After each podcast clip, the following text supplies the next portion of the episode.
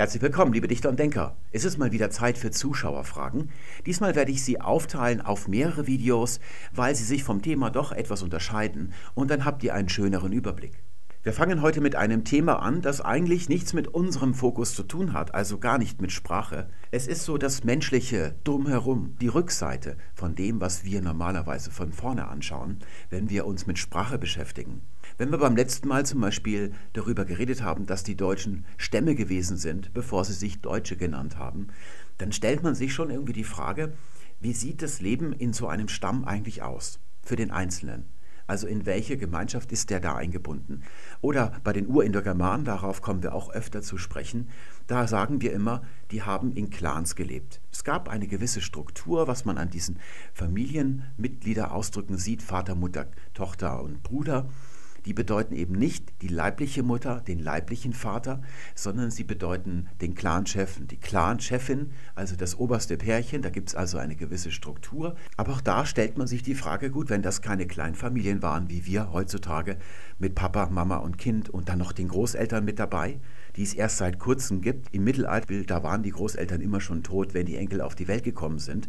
Deswegen wimmelt es im Mittelalter so von Ammen. Das ist also der Ersatz für das, was für euch heute eure Oma ist wie hat das Leben eigentlich ausgesehen in so einem Clan? Und da werden wir heute uns ein bisschen mit dem Gemeinschaftsleben des Menschen beschäftigen in früheren Zeiten. Es beginnt beim intimsten, also beim Lebenspartner, mit dem man Kinder zeugt, bis hin zur größeren Gemeinschaft. Wir fangen am besten dort an, was ich im letzten Video geäußert habe. Dort habe ich von dem ungeheuerlichen Einschnitt gesprochen, den der Ackerbau uns Menschen und unserer Lebensweise gebracht hat. Man denkt zunächst an die Ernährung selbst, vielen Weizen, den wir heute verzehren. Auch das Fleisch, das wir essen, muss man im selben Atemzug nennen, denn das gehört auch zum Ackerbau. Ihr meint das, glaube ich, rotes Fleisch. Dann gibt es auch noch Geflügel, also Hühnchen. Das ist auch erst mit den Römern zu uns Germanen gekommen, also noch gar nicht so lange da. Es kommt eigentlich aus Asien. Aber dieser Einschnitt ist gar nicht so heftig, denn es hat sehr lange gedauert, bis man das Getreide zu dieser Ergiebigkeit gebracht hat, wie wir es heute nutzen. Das sieht man noch in der Geschichte des alten Ägyptens. Da hat das Getreide noch nicht so viele Körner gehabt wie heute. Man hat also noch nicht so viel rausgeholt. Aber was der Ackerbau unmittelbar bringt, ist eben die Sesshaftigkeit. Und damit verändern sich alle Gewohnheiten, die der Mensch so hat. Und eben auch, wie Menschen miteinander leben. Ich habe auch gesagt, dass die Monogamie, also das Leben in lebenslangen Zweierbeziehungen, vor dem Ackerbau nicht existiert hat, also eine sehr junge Errungenschaft des Menschen ist, die es so vorher gar nicht gegeben hat. Das ist natürlich eine Sache, die ich so nebenbei gesagt habe, die bei euch viel Neugier ausgelöst hat oder sogar Bestürzung. Auf der einen Seite vom Verstand her leuchtet es uns schon ein, dass es auch andere Formen des Lebens mal gegeben hat. Für den Menschen vielleicht. Hunde zum Beispiel, die heiraten ja auch selten. Wir sind doch recht einzigartig in dieser Lebensweise.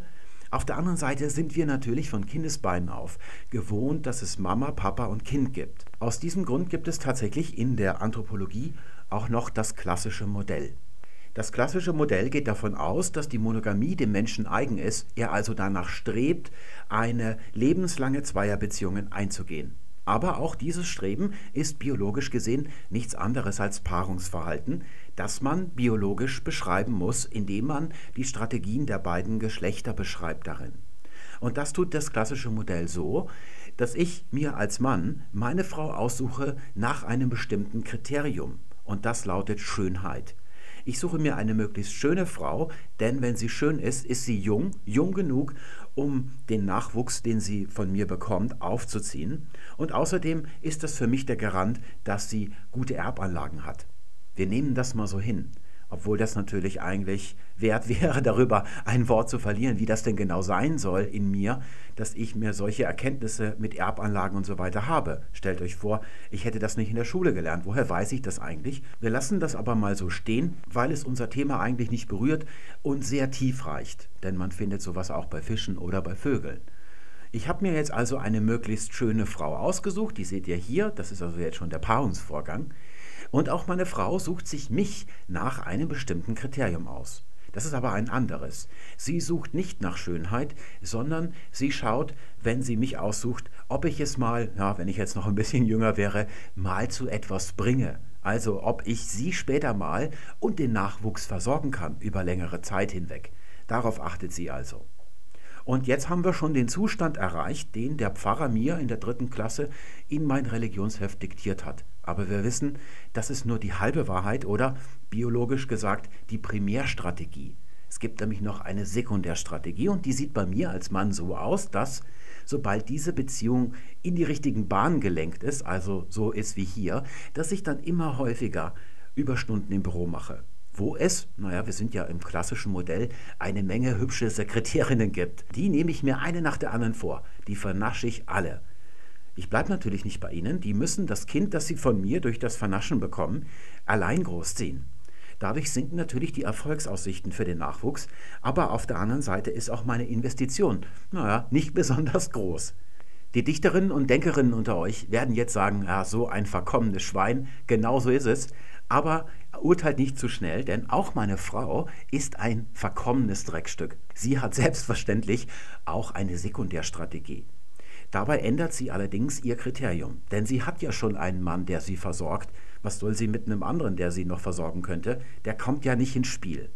Sie sucht jetzt auch nach Schönheit oder das, was sie so sinnlich anregt, vielleicht Muskeln und Intellekt. Also sagen wir mal, dass während ich im Büro Überstunden mache, meine Frau, sie ist ja Hausfrau im klassischen Modell, daheim sitzt und der Nachbar, der ist schon um 14 Uhr zu Hause, sagen wir mal, er ist ein Deutschlehrer und geht zudem dreimal in der Woche ins Fitnessstudio. So, da ist sie also reichlich von ihm angetan und treibt es hinter meinem Rücken mit ihm und wird natürlich schwanger, denn sie ist ja auch nur Teil der Sekundärstrategie von diesem Deutschlehrer was ich allerdings gar nicht bemerke. Woher soll ich denn als Primärmann wissen, dass dieses Kind gar nicht von mir ist? Ich werde es genauso behandeln wie mein eigen Fleisch und Blut und großziehen.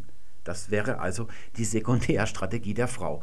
Und wenn ihr euch dieses Gebilde mal auf der Zunge zergehen lässt, werdet ihr sagen, ja, es beschreibt eigentlich prototypisch zwar, aber doch ziemlich gut, wie das Leben so beim Menschen beschaffen ist. Es trifft die Wirklichkeit erstaunlich gut. Und das ist auch der Grund, warum es dieses klassische Modell noch gibt, warum es noch Vertreter gibt, die dafür plädieren.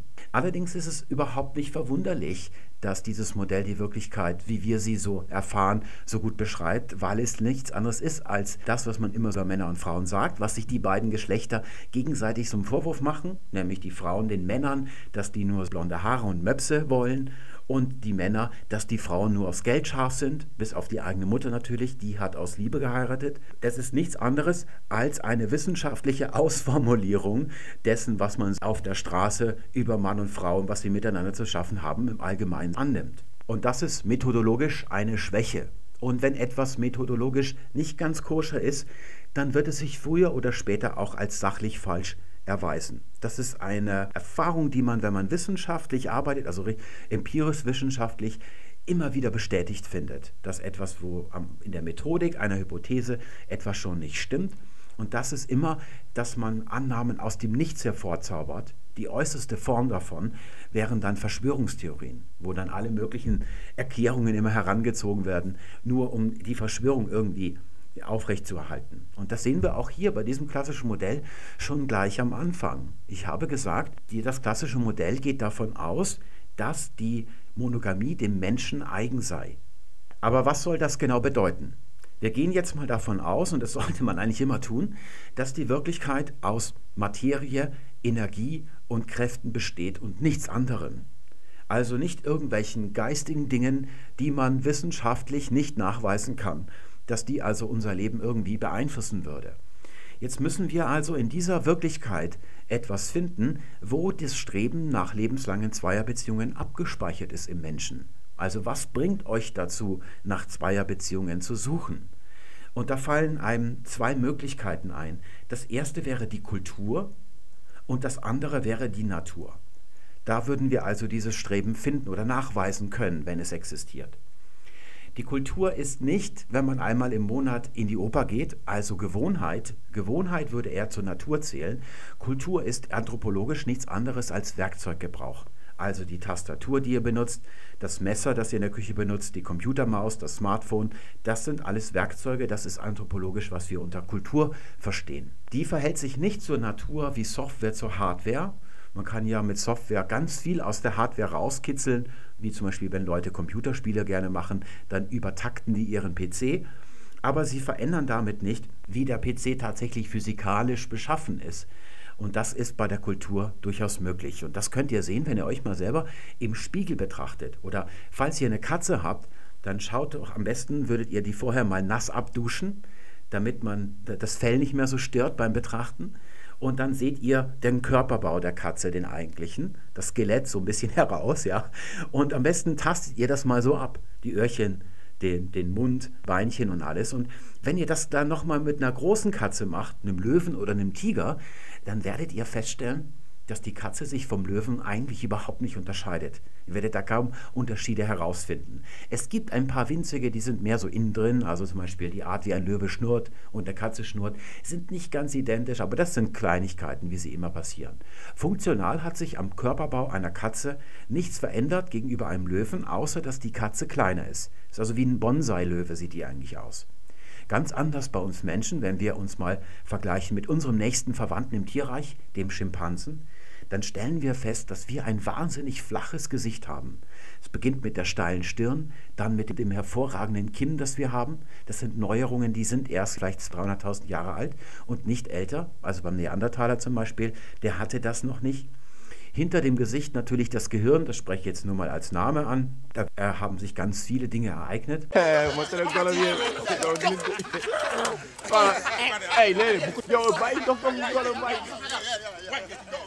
Hey, buku non non non non non ko jox ko yow wér nga boobu la rey leen ko jox ko ko ko min la ko jox ko sala yow wér nga ah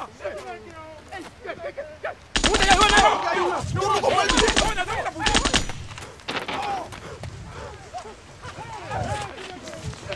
Oh boy, ma dogo ko boy. Maro bo san maro bo. Billahi maro bo. Und dann, wenn wir weiter runtergehen, sehen wir schon gleich die Zähne. Wenn ihr euch mal so Männchen beim Schimpansen ansieht, was die für Riesenhauer haben, die haben sie deshalb, weil sie sich nach der Trennung vom Menschen, also als sich diese beiden Linien vor fünf Millionen Jahren aufgespalten haben endgültig, zu bodenlebenden Raubtieren entwickelt haben. Dafür brauchten die diese enormen Zähne, mit denen sie wirklich was reißen konnten. Das ist eine völlig andere Strategie, die wir Menschen beschritten haben. Muss man also immer aufpassen, wenn man zwischen Schimpanse und Mensch Schlussfolgerungen oder Vergleiche zieht. Denn da gibt es große Unterschiede in den letzten fünf Millionen Jahren, was die Lebensweise angeht. Die Schimpansen haben auch die Flexoren an den Händen nicht verloren. Deswegen müssen sie, wenn sie auf allen Vieren am Boden herumlaufen, auf dem Handrücken laufen. Die haben sie natürlich wieder als Vorteil, wenn sie am Reck hängen, können die so lang hängen, wie sie wollen. Das sind also so Sehnen, die in den Fingern sind und die Finger krümmen. Während ihr, wenn ihr am Reck hängt, das mit reiner Muskelkraft machen müsst und dann seid ihr nach ein oder zwei Minuten spätestens erledigt. Und wenn wir weiter runtergehen, die Schultern sind anders, die Arme, der ganze Brustkorb ist anders. Bis runter zu den Zehen gibt es also ganz enorme Unterschiede. Und zwar nicht nur in der Größenskalierung, sondern in der Struktur, also in der Funktion dieser Teile. Und das sieht man ganz besonders bei der Hüfte. Wenn ihr mal aufsteht und eure Hände an die Hüfte legt, wie so ein Revolver hält, und ein paar Schritte auf und ab geht, werdet ihr feststellen, dass eure Hüfte völlig stabil über dem Boden schwebt. Wie so ein Zeppelin eigentlich, so ganz ruhig, während die Beine darunter schwingen. Das ist beim Affen nicht so. Wenn der auf zwei Füßen läuft, das macht er auch manchmal, er muss dann auch die Arme hochhalten, weil er sonst das Gleichgewicht nicht so halten kann. Dann schwankt er, dann schiebt er die linke Körperhälfte komplett vor, dann die rechte, so als wenn ihr alleine zu Hause einen großen Schrank verrücken wollt und den immer so über die Ecken kippt. Da finden wir in den vergangenen fünf Millionen Jahren eine ganz enorme Umfunktionalisierung unserer Hüfte die es uns erlaubt, heute so lange Strecken zu laufen, ohne dass unser Oberkörper irgendwie daran beteiligt wäre oder davon beeinflusst wäre. Ihr könnt also ganz ruhig irgendwas mit den Händen verrichten, während ihr lauft. Dieser enorme Umbau des menschlichen Körpers in den vergangenen fünf Millionen Jahren ist im Tierreich beispiellos und er ist nur durch eine besondere Triebkraft, durch einen Katalysator zu erklären und das ist die Kultur. Die wäre also leicht in der Lage, den Menschen von irgendwas in ein monogames Wesen zu verwandeln. Allerdings ist eben die Verwandlung der, das typische Merkmal der Kultur, das ist das, was sie erzeugt. Und davon ist ja im klassischen Modell gar nicht die Rede. Sie behauptet ja, dass die Monogamie dem Menschen irgendwie eigen wäre. Und außerdem kommt noch hinzu, dass die Kultur ja Werkzeuggebrauch ist. Wir müssten also ein Werkzeug finden, das wir mit der Monogamie in Verbindung bringen. Und genau das ist eben das, was ich getan habe. Ich habe sie mit dem Ackerbau in Verbindung gebracht. Der Ackerbau setzt Sesshaftigkeit sofort voraus. Man kann, das wisst ihr, wenn ihr eine Topfpflanze im Balkon habt und ihr wollt in Urlaub fahren, dann habt ihr ein Problem. Dann müsst ihr also schauen, ob sich jemand darum kümmert. Also ihr seid sofort ortsgebunden durch den Ackerbau, indem ihr irgendwas anbaut. Deswegen ist dem Menschen nichts anderes übrig geblieben. Und wie der Zufall so will, findet man die Monogamie nur unter Völkern, die auch tatsächlich den Ackerbau betreiben. Also unter den Naturvölkern heute, die das nicht tun, findet man auch die Monogamie nicht. Sodass all die Befürworter des klassischen Modells die Kultur nicht heranziehen können für ihr Modell. Es muss also etwas mit der Natur zu tun haben. Und von hier an wird es sofort zwingend deterministisch. Das bedeutet, alles, was es heute gibt, kann nur da sein, weil es sich aus etwas entwickelt hat, was es früher gegeben hat. Das ist also nicht wie bei der Kultur, wo man zum Beispiel durch den aufrechten Gang plötzlich die Hände frei hat und Sachen in die Hand nehmen kann oder mit sich führen kann, woraus sich völlig neue, ungeahnte Möglichkeiten ergeben. Das ist bei der Natur nicht so einfach. Hier müssen wir schauen, wenn wir die Monogamie davon ableiten, woher die denn eigentlich kommen kann. Und da wir heute Angehörige des Homo sapiens sind, dieser Art, müssten wir mal auf dem Stammbaum ein bisschen zurückgehen, also hinabsteigen. Die letzte Gabelung, die wir noch kennen, das wäre dann die Ableitung zum Schimpansen. Das ist unser nächster Verwandter im Tierreich. Wenn wir uns den mal genauer ansehen, werden wir feststellen, der lebt nicht monogam. Das Gegenteil tut er, er ist nämlich promiskuitiv. Das gilt nicht nur für die Bonobos, das sind die kleineren Schimpansen, die südlich vom Kongo leben, sondern eben auch für die gemeinen Schimpansen nördlich vom Kongo.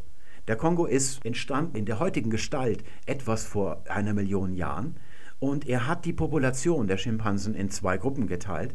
Ihr wisst ja aus der Folge über die Entstehung der Sprache, dass Affen nicht schwimmen können. Die stehen also vor diesem Fluss, wie wir einmal vor der Berliner Mauer, sodass sich zwei Populationen ergeben haben. Im Süden die Bonobos, die sehr berühmt sind dafür, dass sie den ganzen Tag jeder mit jedem Sex haben. Immer nur sehr kurz, das ist mehr als nur Fortpflanzung, sondern es ist eine Form der gesellschaftlichen Kommunikation, also des sozialen Ausgleichs. Aber auch dem Schimpansen im Norden ist die Monogamie völlig unbekannt. Wenn dort ein Weibchen rollig ist, hat es Sex mit allen Männchen in der Gruppe und geht danach auch noch rüber zur Nachbargruppe und hat dort auch noch mal mit allen Männchen Sex. Zum Glück, denn sonst wäre der Schimpanse schon vor langer, langer Zeit ausgestorben an Gendrift. So haben also Schimpansen miteinander Sex und das nennt man Promiskuität, ohne irgendeine moralische Konnotation dabei. Wenn wir nochmal zwei Millionen Jahre in der Geschichte zurückgehen, zum nächstliegenden Verwandten des Menschen, kommen wir zum Gorilla. Danach käme dann der Orang-Utan. Und bei dem finden wir auch keine Monogamie, sondern etwas, was wir durchaus Polygamie nennen könnten. Da sitzt der Silberrücken da und hat, wenn er Lust hat, wenn Paarungszeit ist, Sex mit allen Mädchen in der Gruppe und die anderen Männchen, die können bloß zuschauen. Die haben gar keinen richtigen Hoden mehr sogar. Der bildet sich zurück. So sieht es beim Gorilla aus. Wir finden hier also keine erbliche Grundlage für die Monogamie beim heutigen Menschen. Das Einzige, was das klassische Modell anführen kann, ist der Augenschein unseres heutigen Lebens. Und wir müssen, wenn wir im Stammbaum die Monogamie überhaupt finden wollen, also hier im Kreis der Primaten, bis zum anderen Ende der Primaten gehen, also bei den Gibbons, die muss ich mal da runterrücken, da ist nämlich ein gehöriger Abstand hier dazwischen, Dort findet man tatsächlich Monogamie, also konstante Zweierbeziehungen.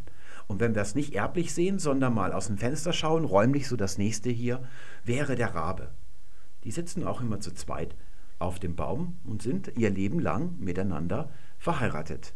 Und jetzt müssen wir uns mal fragen, wenn das eine seltene Sache ist und wir es hier finden, was haben denn diese beiden Tierarten, was haben die miteinander gemein? Und die Antwort lautet, es ist die Sesshaftigkeit so die, wie die Sesshaftigkeit bedingt ist durch den Ackerbau. Also eine Standortgebundenheit, die natürlich bei jedem Tier immer anders zustande kommt. Und was wir hier sagen können, es ist eine revierbesitzende Dauerehe. Und genau das ist eben auch die Sesshaftigkeit, wie sie durch den Ackerbau entsteht. Das klassische Modell kann also nur den heutigen Eindruck für sich ins Feld führen, den wir abgeben als Menschen, wo wir nach Zweierbeziehungen streben, die wir dann nur aufgeben, wenn nichts mehr geht wenn also die Beziehung gescheitert ist und dann wieder nach der nächsten konstanten Beziehung streben. Und eigentlich tut es nichts anderes, als das, was man immer schon über Mann und Frau so gesagt hat, in ein wissenschaftliches Modell zu kleiden, das selbstverständlich älter ist als die Anthropologie selbst. Und das ist immer ein Wink mit dem Zaunfall. Wir können diese methodische Schwäche auch grafisch illustrieren. Sie sieht dann so aus. Wir haben einen Punkt, an dem steht entweder ein Individuum oder eine ganze Art. Und da muss sich dann das Individuum oder die Art entscheiden, ob es Promiskuität, Polygamie oder Monogamie lebt. Das sind also lauter spezifische Möglichkeiten, die addiert 1 ergeben, also die Summe der Möglichkeiten. Es gibt also nur spezifische, jeweils muss ein spezifisches Kriterium erfüllt werden, damit es dazu kommt.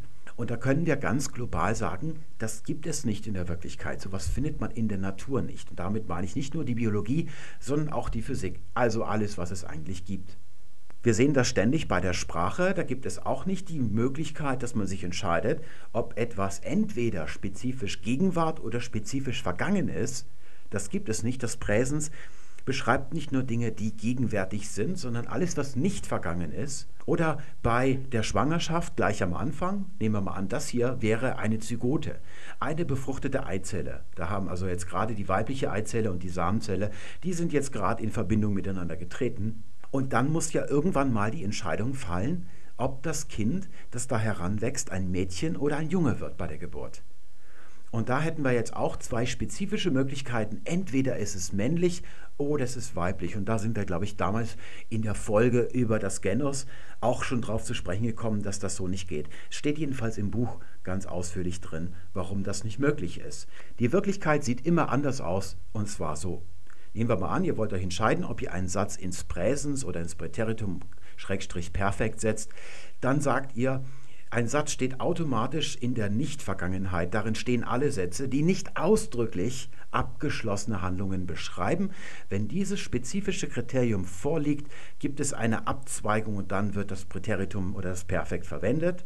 Oder bei der Zygote der weiblichen Eizelle, die ist immer weiblich und wird als Frau zur Welt kommen, wenn nicht ein spezifisches Kriterium vorliegt. Und das ist die Existenz einer SRY-Sequenz im Genom, das liegt auf dem Y-Chromosom, das ist eine Bauanweisung für einen Hoden. Und ein Hoden ist nichts anderes als eine mobile Eizellenfabrik. Da kann man dann, wenn man als Mann zur Welt kommt, später überall, wo man so gerade ist, Eizellen herstellen bis ans Ende aller Tage. Das heißt, wenn dieses Kriterium vorliegt, wird ein Hoden konstruiert und auch das Vorfertigen von Eizellen abgebrochen, also die Entwicklung zur Frau wird abgebrochen und daraus wird dann ein Mann als spezifische Ableitung davon.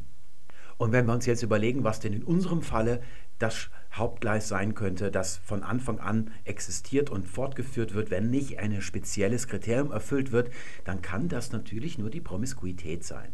Das bedeutet also Paarungszeit. Wenn ihr einen Hund habt und das ist ein Rüde, der liegt das ganze Jahr in seinem Körbchen und denkt überhaupt nicht an Sex. Promiskuität bedeutet, dass wenn Paarungszeit ist, sich Männchen und Weibchen finden, wie es der Zufall bestimmt. Das ist nämlich einer der Gründe, warum es überhaupt Geschlecht gibt. Das ist ja schon eine sehr alte Erfindung. Anderthalb Milliarden Jahre ist das alt. Erstaunlich alt, wenn man bedenkt, dass die Erde gerade mal dreimal so alt ist, ist also mit den Vielzellern entstanden und hat als eine von vielen sehr komplexen mathematischen den Hauptvorteil, dass die Anlagen durch diese zwei Typen, Männchen und Weibchen, das bedeutet also kleine Eizellen und große Eizellen, besonders gut durchmischt wird. Das wäre ein leicht verständlicher Vorteil von Geschlecht. Und das führt natürlich automatisch zur Promiskuität, also zu dieser Durchmischung. Promiskuität ist also auf jeden Fall auch die Ausgangsbasis für uns Menschen, nämlich für jedes Lebewesen eigentlich. Wir müssen also jetzt ein spezifisches Kriterium finden, das die Ableitung hervorbringt. Das wäre dann entweder die Monogamie, wie bei uns heutigen Menschen, oder dann auch die Polygamie, wie beim Gorilla.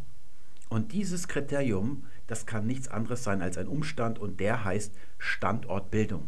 Wobei der Unterschied zwischen Monogamie und Polygamie dann ein bisschen darin besteht, wie die Gruppe, in denen eine Population lebt, wie beim Gorilla zum Beispiel, wie die sich zu ihrem Revier verhält und wie sie sich ernährt. Und da finden wir eben bei uns Menschen, den Raben und den Gibbons, die Monogamie. Und wenn wir uns jetzt aufbauend auf dieser Erkenntnis nochmal vornehmen, was wir vorhin gesagt haben, wie gut das klassische Modell unsere heutige Wirklichkeit beschreibt, Wenn wir etwas genauer hinsehen, also diese Fernplausibilität, wie ich das immer nenne, mal überwinden, dann stellen wir fest, dass das klassische Modell unser Leben überhaupt nicht gut beschreibt. Also die Erfahrung, die ihr alle schon mal gemacht habt. Das sieht nämlich in der konkreten Umsetzung so aus, dass ihr euch verliebt. Ihr könnt also gar nicht die Finger lassen von eurem Partner. Da hat man so drei, vier, sechs, sieben, acht Mal Sex am Tag.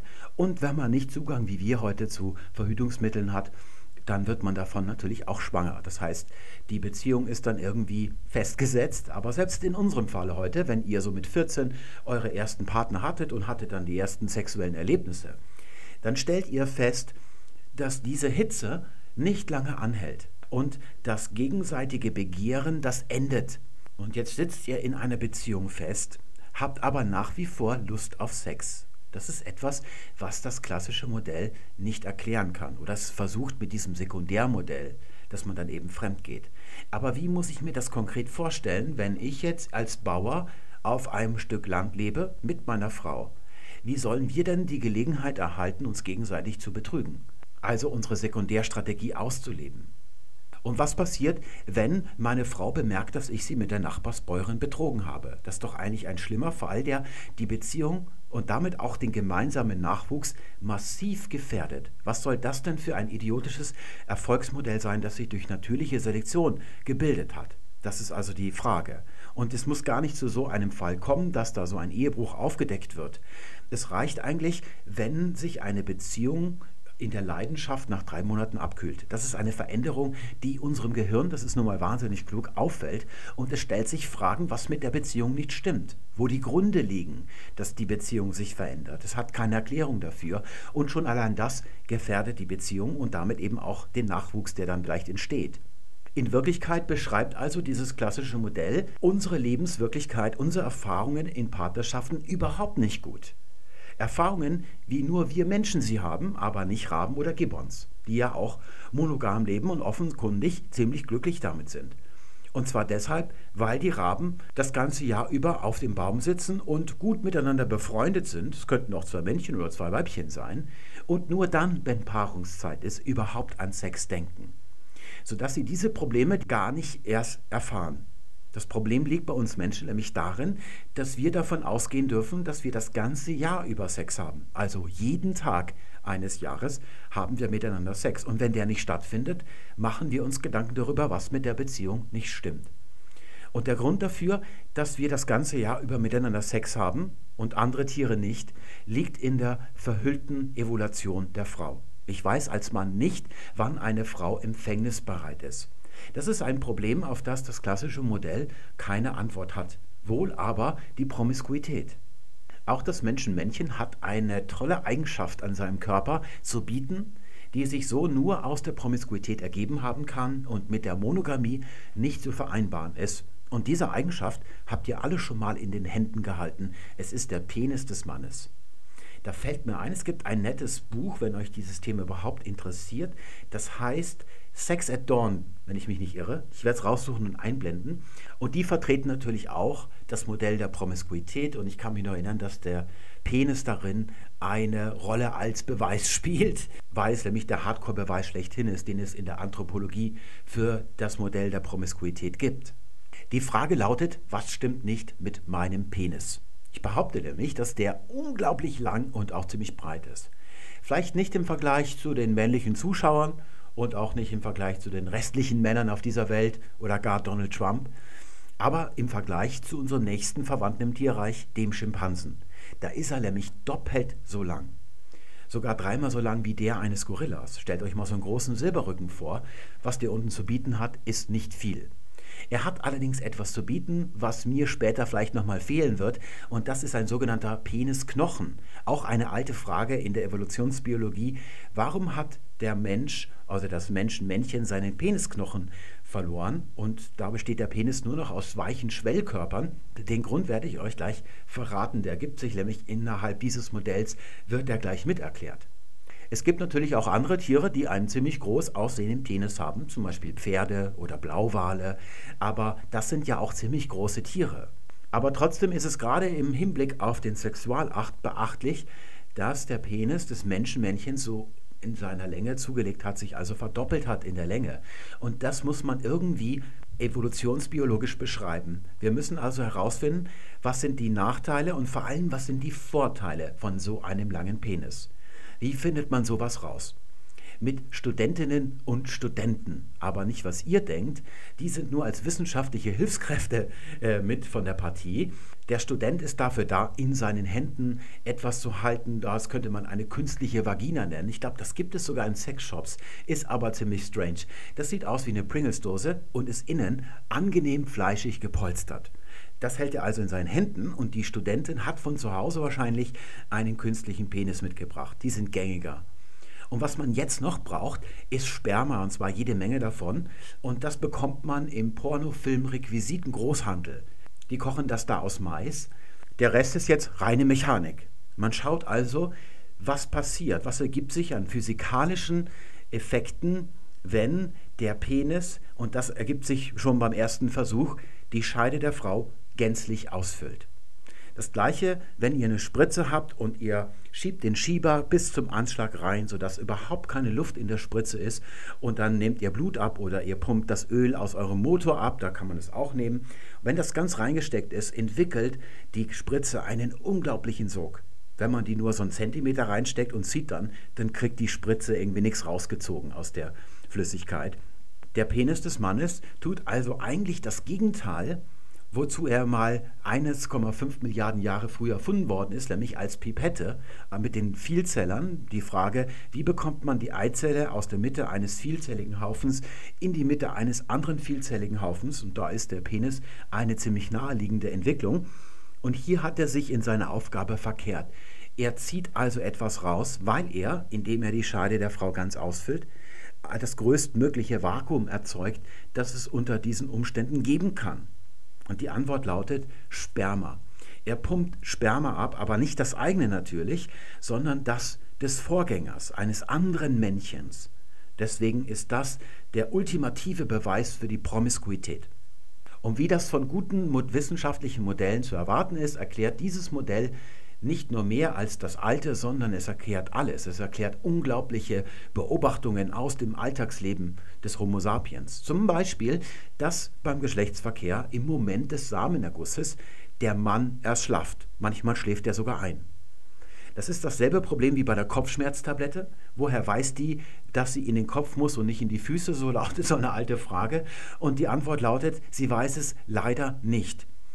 Sie wirkt im ganzen Körper und zwar ungeheuerlich, denn die Dosierung der Kopfschmerztablette muss sehr enorm sein, weil sie, um in das Gehirn zu gelangen, die Blut-Hirn-Schranke überwinden muss. Und dort wirkt sie gerade mal eine Stunde oder so, während sie dann im restlichen Körper drei, vier Tage das Blut verdünnt. Und so ist das eben auch, dass der Mann im Moment des Samenergusses müde wird. Eigentlich gilt diese Erschlaffung nur dem Penis. Denn wenn die Aufgabe dieses großen Penis darin liegt, dass er zunächst einmal das Sperma des Vorgängers abpumpt, dann darf er nach dem eigenen Samenerguss nicht so groß bleiben. Er muss erschlaffen, weil er sonst das eigene Sperma auch mit abpumpen würde. Und damit ist auch gleich beantwortet, warum das Menschenmännchen keinen Penisknochen mehr hat.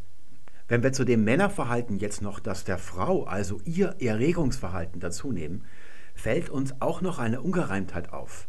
Frauen sind nicht so schnell zu erregen, sie springen nicht so schnell an, aber wenn sie mal angesprungen sind, dann kühlen sie auch nicht so schnell wieder ab.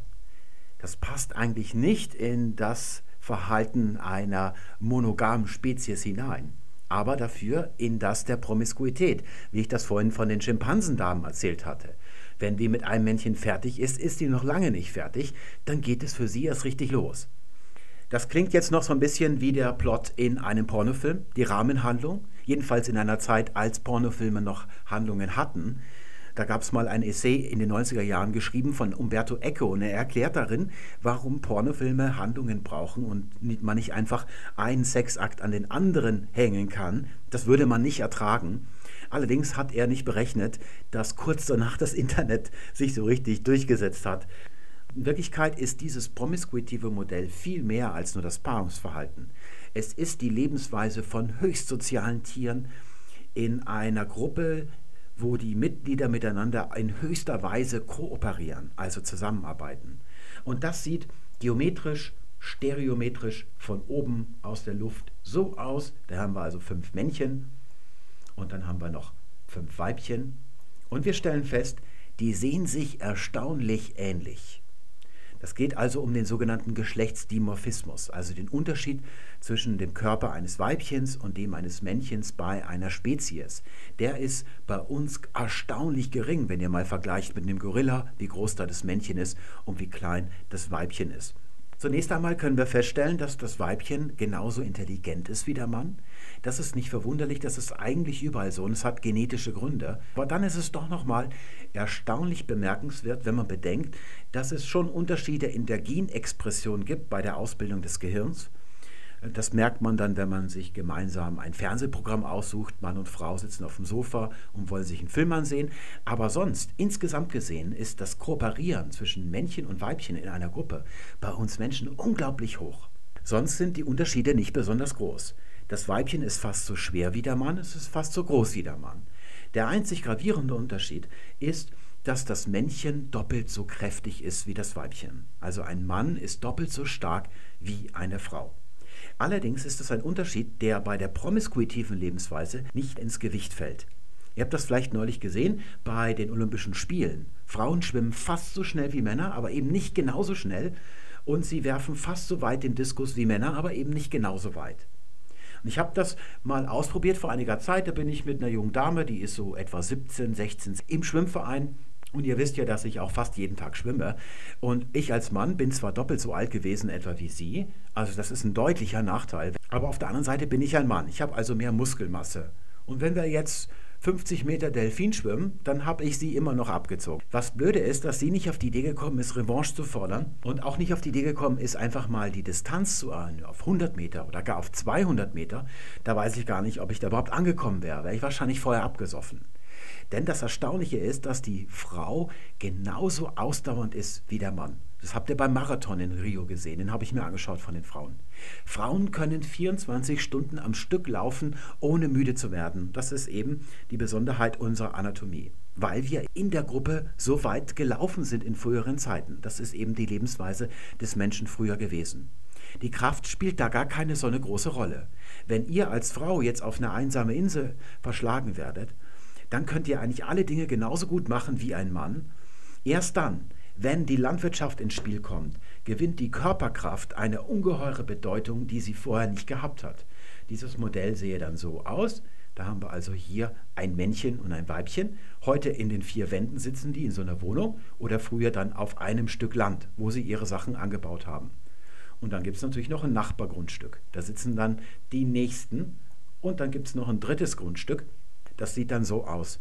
Jetzt sitze ich hier also als Mann, nehmen wir mal an, ich erbe das von meinem Vater hier, dann heirate ich, dann habe ich jetzt hier also eine Bäuerin an meiner Seite und jetzt gewinnt natürlich durch den Ackerbau der Kraftaufwand, also die Körperkraft, ungeheuerlich an Bedeutung. Da muss der Boden umgegraben werden. Wenn ihr mal was eingegraben habt im Garten mit dem Spaten, wisst ihr, wie ungeheuerlich anstrengend es ist. Jetzt ergibt sich sofort eine Arbeitsaufteilung zwischen Mann und Frau, die es vorher so nicht gegeben hat bei Jägern und Sammlern, die in größeren kooperativen Gruppen durch die Gegend gezogen sind. Und man ahnt ein bisschen, wo dieses Motiv, dieses Kriterium bei der Primärstrategie, dass ich mir als Mann eine schöne junge Frau aussuche und die Frau sich jemanden, der sie versorgen kann, eigentlich herkommt. Wobei es so auch nicht stimmt. Das findet man auch bei näherer Betrachtung heraus. Es ist nicht so, dass sich Männer ihre Ehefrau nach Schönheit aussuchen. Ganz und gar nicht. Und es ist auch nicht durchgängig so, dass Frauen sich den Ehemann nach geldigen Gesichtspunkten, wie man in Bayern sagen würde, also eine geldige Hochzeit anstreben würden. Das stimmt auch nicht, das hält keiner näheren Betrachtung stand. Auch Männer suchen sich die Frau, die sie dann tatsächlich heiraten, nach anderen Gesichtspunkten aus, außer dass sie nur Riesenmöpse und blonde Haare haben, so wie Pamela Anderson oder sowas. So jemanden heiraten Männer normalerweise eben nicht. Und jetzt kommen wir nochmal zurück zur Fortpflanzung. Jedes Lebewesen hat den Wunsch, sich fortzupflanzen. Das bedeutet, dass der Mann und die Frau jetzt zunächst mal ein Kind bekommen jeweils, denn sie wollen ein Kind haben, sie wollen sich fortpflanzen. Und das ist kein Problem. Solange jedes Pärchen ein Kind bekommt, würde sich, wie bei der Ein-Kind-Politik in China, die Population in der nächsten Generation ja halbieren. Sie müssen noch ein zweites Kind bekommen, und das machen sie meistens auch, damit die Population konstant bleibt. Jedenfalls dann, wenn nichts passiert, also wenn diese Kinder tatsächlich auf die Welt kommen und erwachsen werden, ohne vorher zu sterben. Anfänglich haben wir hier durch die allgemeine Kindersterblichkeit und die generellen Lebensbedingungen und die geringe Lebenserwartungen keine Probleme, was die Bevölkerung angeht. Die explodiert nicht gleich. Aber über kurz oder lang hat der Ackerbau einen Vorteil, der sich dann am Ende in einen Nachteil verwandelt. Und das ist, dass er kontinuierliche Nahrung bereitstellt, kalkulierbar kontinuierlich. Man hat immer fortwährend etwas zu essen und das ist für die Gesundheit und den Nachwuchs unheimlich wichtig. Gerade in den jüngsten Tagen der Kindheit wichtig, dass man regelmäßig Nahrung hat. Und das erkennt man dann auch in der Geschichte, dass sich zuerst diese Populationen stabilisieren, also konstant sind höchstens dann später noch schwinden durch irgendwelche Pestepidemien. Die sind dann natürlich verheerend in so einem Lebensmodell hier. Und dann schließlich, wie in unserer heutigen Zeit, die Population explodiert. Die Gefahr der Überbevölkerung besteht auf der rechten Seite nicht. Hier haben wir fünf Männchen und fünf Weibchen in einer Gruppe, die das ganze Jahr über miteinander Sex haben, woraus sich natürlich Kinder ergeben, bei denen man aber nur sagen kann, wer die Mutter ist, aber nicht wer der Vater ist.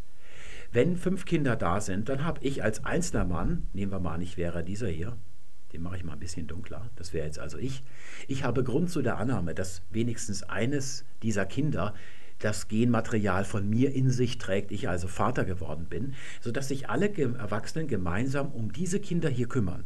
Ihre Zahl bemisst sich allein an den Lebensbedingungen. Wenn es mehr zu essen gibt, werden es mehr Kinder sein. Wenn es weniger zu essen gibt, werden es weniger Kinder sein. Die Gefahr besteht hier eher im Gegenteil. Wenn die Lage schlecht ist, dann kann es sein, dass nicht fünf, sondern drei Kinder auf die Welt kommen. Und die sind jetzt weniger geneigt, den Clan zu verlassen, um sich einem anderen anzuschließen. Und ihr wisst sicherlich selber, warum das wichtig ist für den genetischen Austausch. Das ist bei den Neandertalern tatsächlich am Ende so gewesen. Da waren es nur noch wenige, die waren weit voneinander entfernt, die Gruppen, und sie haben weniger Mädchen in diesem Falle ausgetauscht, es kann auch sein, dass die Jungen den Clan verlassen. Diese Modelle der Exogamie, die wandeln sich sehr schnell. Da kann man nicht genau sagen, wie die so beschaffen gewesen sind bei unseren Vorfahren in einer gewissen Zeit. Das wäre also das Problem, dass dann plötzlich die Gruppe überhaupt keinen Nachwuchs mehr hat und dann ausstirbt. Das war's auch schon für heute. Wenn ihr das nächste Mal einen Orgasmus habt, dann würde ich mich freuen, wenn ihr an mich denken könntet. Vielen Dank fürs Zuschauen und alles Gute bis zum nächsten Mal. Tschüss.